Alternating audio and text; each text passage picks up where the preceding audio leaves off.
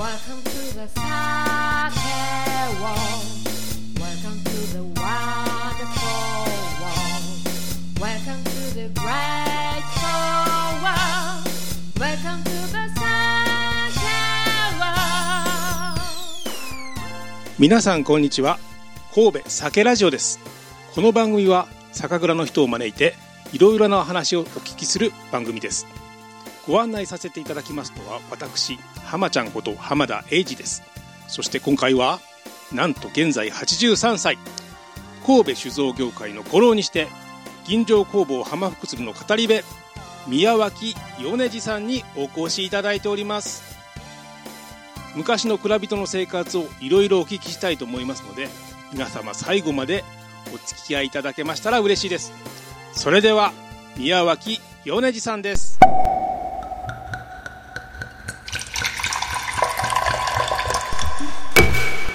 宮脇さん、こんにちは。あこんにちは。今日はよろしくお願いします。ねこちらこそよろしくお願いいたします。それではですね、まず簡単にちょっとこう自己紹介とか経歴をちょっとお話しいただいてよろしいでしょうか。はい。私、宮脇米次なりましてね、はい今年5月で83歳になりますよ。長いこと、まあ、この世界にええお世話になっええて、ありがたく思っております。あの宮脇さんはどういう形で、あのこの世界に入らあれたんですか？のー生まれは兵庫県三方郡新温泉町。はい親父がここ、私のこの親父が当時してましてね。はあはまたまあ親父に連れてきて、今年で65年になりますかうなわこの世界65年ですか。ええお世話になっております。えー昔のですね、ええ。あのさっきあの酒蔵の人たちって言ったら、はい。えーどういう形、どういう生活をされてたんですかね？あ、あの昔はね、あの兵庫県でもまあ丹波当時、田島当時、い。ろいろありましてね、ええ。そこに当時組合ってもんがありましてね、はいはい。でそこでね、あのーまあ、こ大阪国税局は、夏場のやす、あのー一番暇な、農家の一番暇の時に、はい。あのー研修がありましてね、はいはいはい。そこでやっぱり一応、当時試験なんかもあったと思いますよな、前はね、それで合格したとか当時になって、はいはいはい。その当時がえ蔵人さんをええ。集めましてね、ええ。それで、えーす冬になったら酒類して作ってましたよね。だからまあ本当にあの私ところ、まあ、田舎の農家ですのでね、大体温泉町言いましたらね、あの収入ののあのほとんどがね、米作り、はい。それから酒蔵の冬の出稼ぎですわな。出稼ぎで酒造りして、はい。一つ、もう一つがね、有名なのは、田島宇治なんですよ。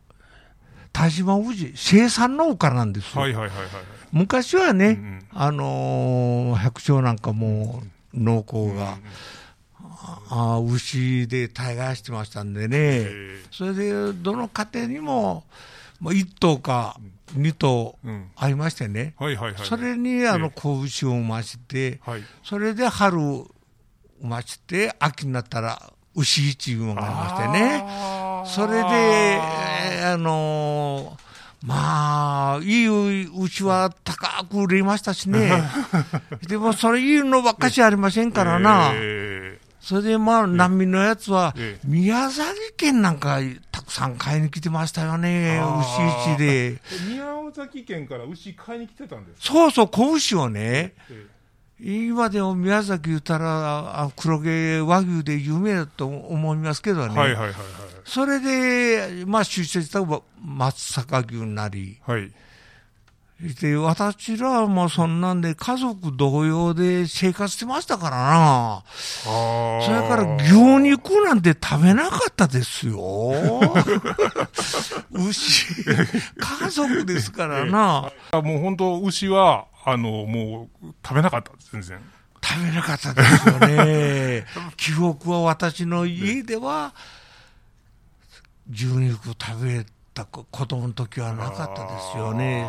戦後になってきましてね。はいはいで、まあ、なんと、牛肉油も美味しいらしいというような話聞いて、うん、やっと牛肉食べた思い出がありますよね。自分のところで育てたけど、食べなかった。まあ、家族同然ですからな。ええー、まあ、金ずるやし、そんなんで、大抵私とかの中では、うん、食べる人は隠れて食べてたかもわからんけども、一般の家庭はそんな食べてなかったと思いますよ。今でもね、たえー、あの田島牛って言ったら有名ですね。まあ、高級ですからな、ねなかなかね。えー、あまあ、じゃあ、それで、うん、あの、えーなえー、牛もやっぱ、あのなんていうんですか、あの育てて、田んぼをしてて、うん、で、あと、あの出稼冬になったら出稼ぎで、そうそう、秋になってきたらね、うん、あのー、まあ、米が収穫終わってから、収穫終わってから、うん、でまあ、寒くなってくるし、はいはい、でまあ、大体会社と、あのー、まあ、当時とがこうやり、うん、あのやり取りしましてね、何日ぐらいで蔵入りしてくれるかっていうようなところで来てましたよね。大体11月ぐらいに蔵入りしてましたよな。11月ぐらいですね、はい、まあ、当時さんがじゃあその会社と契約して酒蔵と契約して、うん、でその戸井さんがまたあのその村であの作りの人酒あの蔵人さんを集めるような感じ、ね、そうそうそう、まあこれっていいか悪いかはちょっとなんなんですけどね、うん、その20年代言ったら、うん、大東亜戦争の後ですからね、男でも少なかったんですよ。そうでしょうね。ねで、その蔵人さん集めるのもね、うん、やっぱし、まあ、親父なんかでも、あのー、こう、人選してましたよな、そそうやからね、働く方が少ないからね、まあそこで、まあ、お願いしますか、じゃあ、お願いしようかな、じゃなんでね、あのー、雇用はそういうふうになってましたよね。じゃあ、なかなか集めるのが大変やった時代、ね、大変じゃなかったですよね。そうん。大変で困ったな、困ったな、いうような苦労はなかったと思いますよ。それなりにね、やっぱり収入源ですからな。あお親さんちょっと連れて行ってな、私一応な格好でなってましたよね。給料良かったんですか、ね、給料もまあ田舎としては良かったじゃないですか。うん。それしてやっぱり2、3年したら、うん、その当時が集まりましてね、うん野球の選手じゃないですけど、トレードですわな。やっぱ優秀な当時はなんかこう、引き抜かれるとかそうなんやっぱしね、あのー、経験してきますとね、うんうん、あのー、まあ、麹作りやったら大師、うん、守護やったら元屋とかね、階級がありましてね、で、三役寺のが当時で、頭で、うん、それから大師、うんそれから元屋、うん、これがまあ大体酒役人ですわな。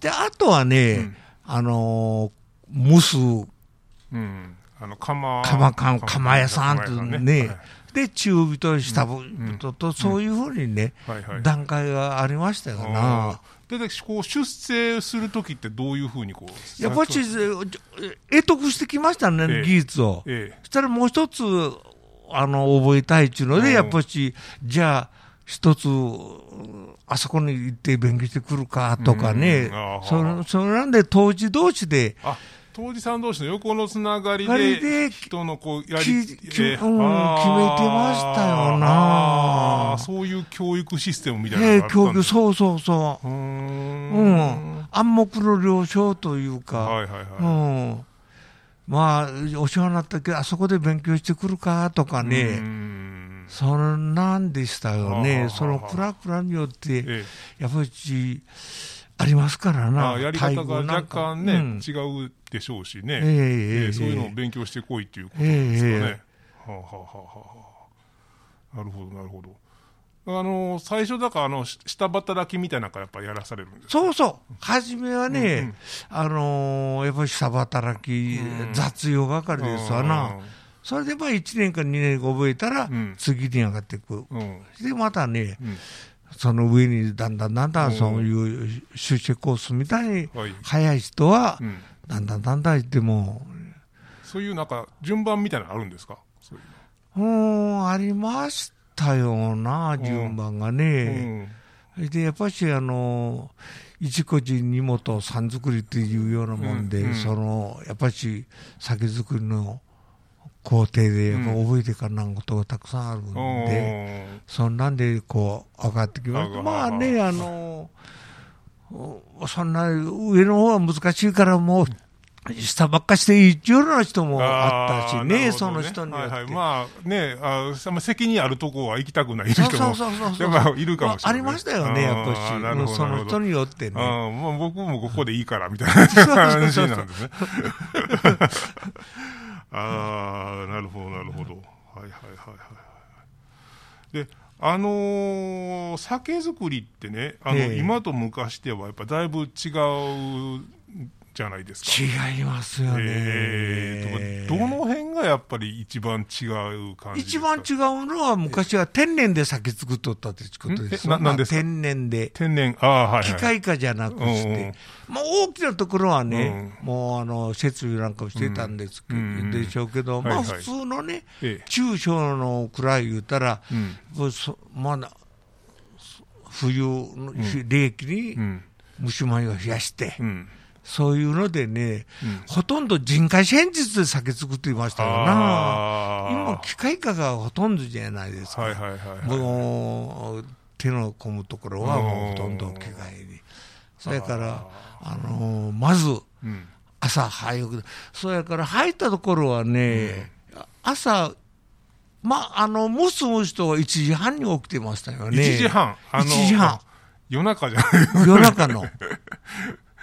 ほうほうほうで、ちょっと一般がね、うん、3時起きでしたよね。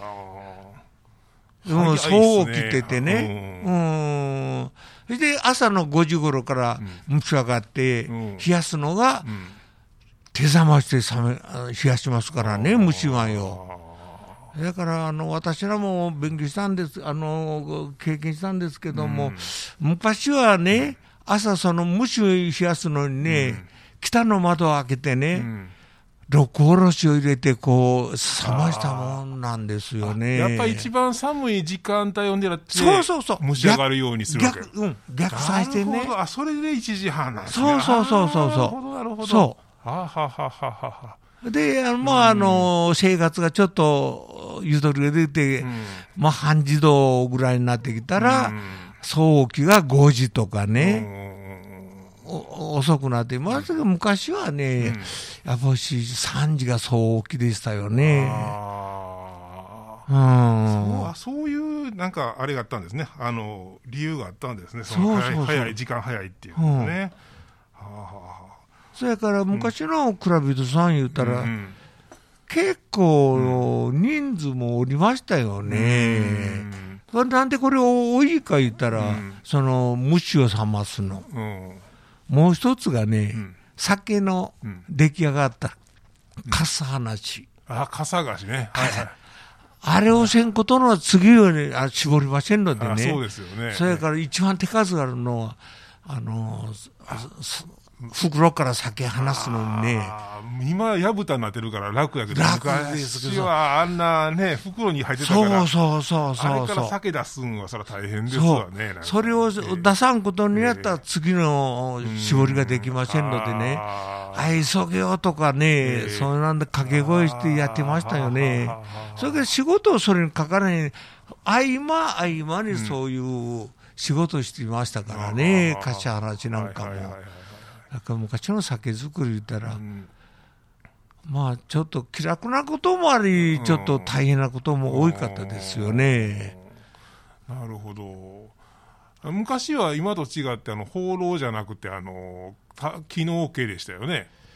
機能 OK ね、私が、まあ、親父の作ってるの、いや、昔はその気応機が親父なんかやったこと、私はもうなかったですよね。もう宮脇さんの時代からもう放浪でしたよね。放浪でしたか。えー、はあはあ私、子供の頃にね、まだ木の桶がね、ほあのね干してるとこ見たか見てたんで、えー、それね、えー、あの大桶じゃなくしてね、えー、三尺桶って言いましてね、えー、あの添え中止めの添え桶でね、はいはいはいはい、あの三尺立てたんですよ。あじゃあそう私子供の頃やから大きく見えたんですかね。あああそうやろうね。うん、ああの大きいのはね。えー天中さんなんかの時は三尺後家じゃなかったですかな。で、そういう中止めでありましてね、うん、そういう桶は大きな仕込み桶の横にね、うん、で仕込んでね、うん、で、2日置いて、その大きなタンクにもろみを入れて、中、それから、富添としてましたからな、そんな空いたやつをね、これ洗ってね、ええ。あの干してたと思いますよ。ようあの干してましたわ、なんか、ね、えー、そうでしょう。えー、大抵ね、えー、そういう仕込みやってたと思いますよ。なるほど、なるほど。私は、あの、なんですよね、桜さんなんかもよう干してましたよね。干してました、干してました。えー、今、そのまま幹部になりましたけどね。えー、なるほど。あの昔のですねお酒ってね、うん、あのー、なんていうんですか？1級2級とか、特急。特急2級ありましたよね、えー、私経験したのはやっぱしね、戦後ですよね、これあのー、まあ国がね、えーあれ、税金取るためなんですよね。うん、税金、税率ちゃうんですよね、あれ、ね、税率がね、えー、違ったんですよね。えーで、まあ、あの特急1級が、うん、あの大蔵省、今の財務省なんですけど、うん。えー、昔は大蔵省でしたわね、そこは税金のためために級別審査があったんですよね。で、各メーカーがずっと大阪局にね、これやったら、まあ、伏見、あの、7抱えてますんでね、大阪局に私らも運んでたんですけども、それはもう3、まあ、2月、3月、まあ、の時に持ち込んだら、うん、そたくさんの酒が並んでましたよ。うん、うん、それがね、あのタンク1本に 300cc2 本ずつ、はいはいはい、搬入してましたんですよね。でそれを向こう向こうの試験家の人が聞き酒するそうそうそうそうそう、うん、まあ、一般の方やらあの酒関係の方も先生方がほとんどやったと思いますけどね、そこでなかなかね、ええ審査通ったらいいんですけども、落ちたらもう全部二級中になりますからね。でまあ皆さんご存知のように、うん、あの危機辱でね、うん、あのー、ずっと並べて、うんでまた特急なんかやったら、まず先生方、色を見るんですよね、あの聞き力でこう。うんうん、でも、あるやつはね、うん、もう全部もう聞くまでに話してましたよね、もう。やっぱ色あったら、そういうなかったですね。えー、それまあ理屈があってね、うん、色があるってことは劣化してるってことで、はあの跳ねてたと思いますよ。うん、まあね、お米の汁ですのでね、紅白色で色はつくんですけどね、脱色というか、うん、やっぱし、線ごとには通ってなかったですよね。炭使って脱色してたんですかそうですね。うん、まあ、それなりにやっぱしね、あの、そのまま出すのが本当やろうけども、やっぱし、そういうものにはもう級別にしては、ということで、あの、うん、そのタンク、タンクでやっぱりね、その手間が大変でしたよね、大手さんはどうなんだけど、小さい蔵はね、やっぱり私らも経験があるけど、大変でしたよね。炭素ろ過して。炭素、うん、少量ろ過ってね、小さい容器がありましてね、その酒を出してきて、で、その酒に見合わせて、で、カセーターを入れて、はいはいはい。で、しばらく置いて、で、と通ってましたからね。ああ、なるほど。うん、あの逆になんか地方の蔵なんかに聞いたら、なんかあの、特急、一級とか特急とか止ま、通ると、あの、一級とか特急だったら売れへんから、はあはあ、だからなんか、出さない。うん、なんかもう、二級がええねんみたいなところもも聞いたことありますいよね。やいや、あの、その、審査に出さなかったやつは全部2級ですからね。その中でもやっぱりいい酒ありましたよね。ああ、やっぱりね、そうでしょうね。うん、本当に、えー秋になったら本当に、あ、こぼしい味がする、2級でも安いのがありましたよな。なんかそっちの、あの、地方の酒蔵さんなんかの話だと、なんかその、うちとか、あの、名前が通ってないから、特急で出しても売れへんねやとかでね。えー、やっぱその辺は灘の強みがあったんですかね。灘、そうですね。ね。大手さんやったら、うん、私ら記憶してるね、やっぱしね、白鶴さん、菊正さん、さうん、桜正宗さんなん2級は聞いたことなかったですよね。ほとんどそういう特定名称集の酒は歌詞だったですよね。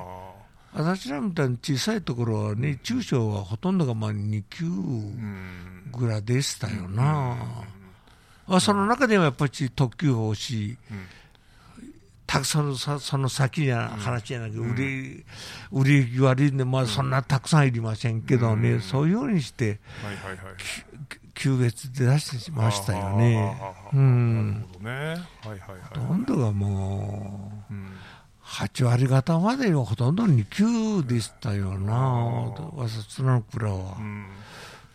これあのー、えー、私の若い頃は大体この辺ってあのー、売れてるお酒って大体一級酒だったんですけど、ね、ほとんどやっぱし灘は酒どころですほとんど一級だったんじゃないですか、まあね、贈答用に特級とかね、うん、いう感じで、で、うん、普段飲みは一級っていうのが、大体この関西圏はそんな感じ、うん、で、だんだんだんだんね、ええ。あんたとこ特急だしいなとか、一級だしいなって、そこなんで要望があって、やっぱし、その中でも一級だし、特急だし、そういうふうにやってましたよね。名前がこう出てくるとそうそうそうそうそう。そう、二級では、ええー、二級やろうにも特急だしいなとかね。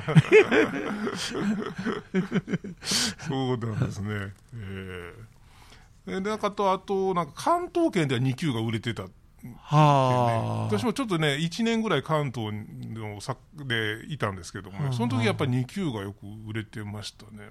私の記憶では、うん、関東圏ではあの木桜さんなんかね、はいはいはい、関東圏で2級でよう売れてたんじゃないですか、まあ、特急やったら月間とかね、うん、なんだけども、なんかそういう話も聞きましたよな。なるほど、なるほど。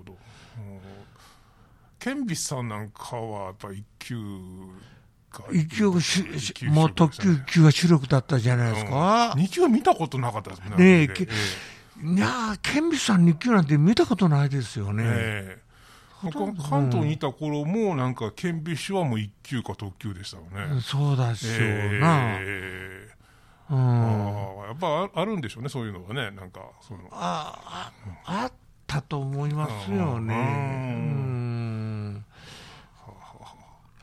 でまただいぶ時間が経ってきて、まあ、純米とか銀醸とかね、うん、出てきたじゃないですか、うん、まあここねあの2 3 0年ぐらいの間ですけど、やっぱその辺のこうなんか苦労とかそういうのはありました？あのー、本当に純米酒、ええ、銀醸、ええ、大銀醸まだ最近のもんですよね。ええそうですよね、うん私ところはまあ、うん、これも本家もあの、まあ、震災後、うん、そういうふうになってきましたよね。うん、前の会社で純米で、まあほとんどがもう本醸造かね、普通酒で、純米いうのは本当に数少なかったですよね。ぐっと出てきたのは本当に最近ですよね。うん。あれ、昔はやっぱあのね、その醸造アルコールがなかった時代は全部純米酒で、大昔はそうじゃなかったんですか、ね。えー、それで戦時中になんか物資が不足して、で、なんか、そうそうそうまあ、これはもう、税金を取るために三倍醸造、三蔵三蔵いうのができた戦後ですよね。昔はもう、ほとんどもう、純米酒だったんじゃないですか。なんか私昔ね、なんか読んだ本にね、なんかあの、もともとあの満州国にお酒を持っていくのに、うん、なんか普通に日本酒持ってったら紅茶って飲めないから、はあはあ、それでなんかあの濃縮してなんかしないといけないんで、うん、でその時にこう醸造アルコールを添加してこうやったのがなんか最初始まり始まりってえってなんか聞いたこと読んだことがありましたけどね。まあ三美徳ですからねええ確かに紅茶を、えーでなんかそこで水で埋めて、えー、飲んでたっていう話を、でそれからなんかあのこっちの方で。なんかちょこちょこ私もね、あの実際に聞いたことはない、うん、聞いたのは、うん、満州でも酒作っとった美香さんもあるみたいですからな、かなり寒かったですね、あそこね。ね寒いでしょうな。ねそしたらですね、うん、えっ、と、宮脇さんですね、あの、今、こう、なんていうんですか、あの、今の浜福鶴さんで、うん、あの、勤めてらっしゃいますけど、浜福鶴さんの、うん、のお酒の中で、一番なんか、その、ご自分で気に入っていらっしゃるものは何でしょうか、もう私ところは、まあ、林業工部ですのでね、えー、まあ、あのー、震災から、えー、もう、クゾと、えー、出るから出発しようということで、まあ、カラクラじゃないんですけど、それと、7つね、はいはい、この先はまあ私も好きで、これちょっと自慢してるんですけどね、まあ、クズはちょっと、特急種なんか 昔の特急並みで、臨場並み10枚大になりますからね。そういうことでもそんなんじゃなしに、まあ、土地、昔私らはもう2級で育った人間ですので、まあ、7つ目が一番。あ、なるほど。一番はい、晩酌というのは、これも管理してね。噛んでね、えー、いただいてるんですけども。わ、かりました。ではちょっと、ちょっとその7つ目をですね、えー、いただいてみたいと思います。はい。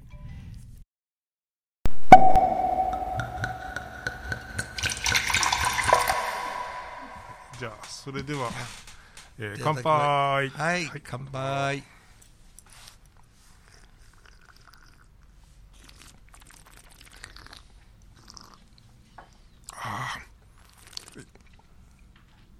優しい味ですね、本当。えー、なんとも言えん、こののどこちがね、うん。うんえ。ー、私に合うというか。うん、あやっぱあの木本作りなんで、やっぱ昔のやっぱ酒に近い感じなんですかね、味としては。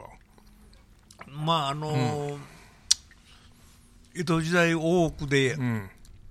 午前中飲まれとった酒をずっと守っとるということで、ええ、私もあこのこういう酒飲んどったかなと思って、え、あそうですね。多くでなんか飲まれてた銘柄っていうねそういう話ですね。であの、この起源がね、うんそういうあの、あの七つ目は飲まれとったということです、ああ昔の多くの女の人方もこういう酒飲んどったかなと思って 思いながらこう飲んどるんですけどね。いや本当こうなんていうんですか優しいこう旨味と甘みとねこう甘みがすごくこうそうですね。本当の米の、うん、こうね。まあ純米原酒ですのでねあのまあ嫌味もないし。さーってこうね舌上で溶けるね。ね。えー、本当にこう噛んで美味しいお酒ですね、後のこの喉越しの余韻というか、うんうん、本当に美味しいなと思って私もいただいてるんですけどね。ねあの宮脇さんもこうあのお気に入りの7つ目ということですね、えー、まああのラジオお聞きの皆さんもよかったらあの7つ目。あの試してみてください。特に噛んで美味しいお酒ですのでね。ぬるかんで飲まれたら、一番味わいができるって美味しいと思うんですけどね。では今日はどうもあの宮さんありがとうございました。お世話になりました。またあのお元気でこれからも、あのえ酒蔵の方であの、ぜひとも私ところに、まあ、足を運んでみていただいたら、この。はい皆様今回の放送いかがでしたでしょうか？昔の蔵人の教育システム面白いですね。一番寒くなる時間帯から逆算してお米の蒸しを始めるとか昔の蔵人さんもいろいろと美味しいお酒ができるように工夫していたんですねさてこの番組では皆様のご意見ご要望も募集しています。Facebook の公式ページもしくは YouTube のコメント欄に書き込んでいただけましたら幸いです。また今後もいろいろな放送をお届けしたい聞きたいと思いますのでぜひこのチャンネルへの登録もよろしくお願いいたします。それではまたお耳にかかりましょう。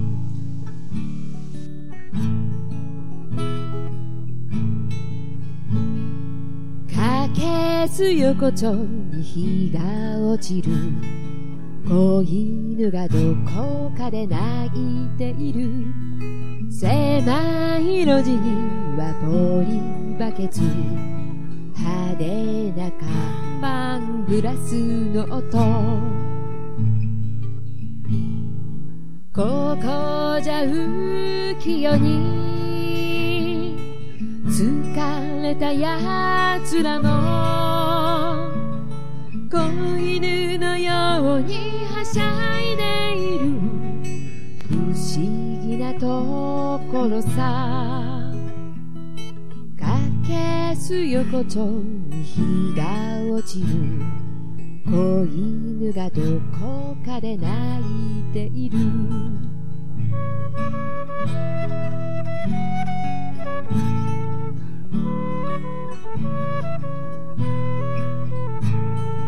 赤いのれんをくぐったら年季の入ったカウンター。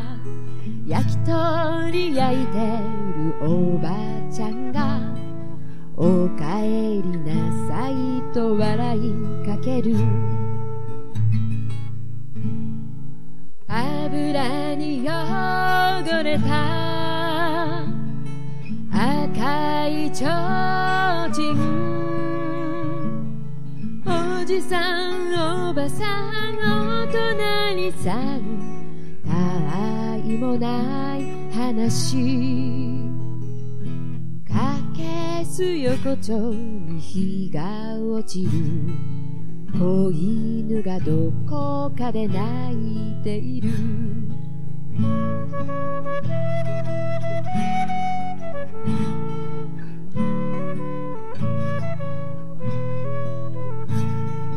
街の明かりが灯ったらにぎわい求める人の群れ狭い路地に今日もまた疲れた大人がやってくる。派手な化粧のママさんの高笑いが聞こえてきたら宴もたけなわ。けす横丁に日が落ちる。子犬がどこかで泣いている。かけす横丁に日が落ちる。子犬がどこかで泣いている。